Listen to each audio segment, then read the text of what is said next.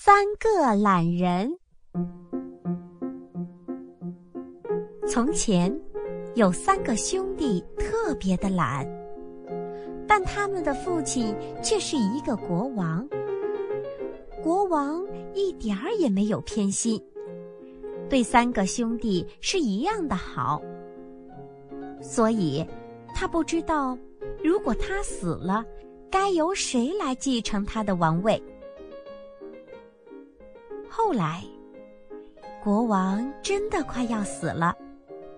他把三个儿子叫到床前，对他们说：“亲爱的孩子呀，我就快要死了，但我有一件事一直没有想到解决的办法，就是由谁来继承王位。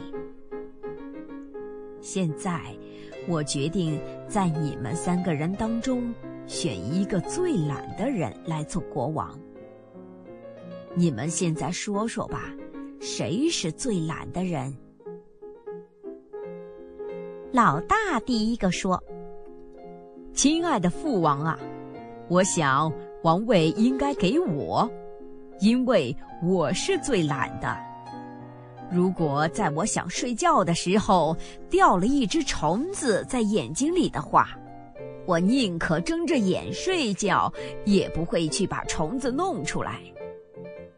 哈哈，我比你更懒。老二接着说：“父亲，我想国家应该是我的了。如果我在取暖的时候……”鞋子被火烧着了的话，我也是懒得把脚收回来一下的。还好，还好。老三接着说：“父王啊，看来王位应该属于我了，因为我比两个哥哥更懒。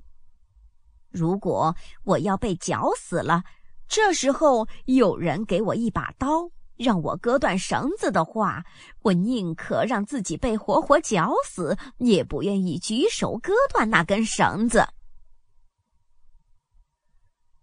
你可真是懒到家了。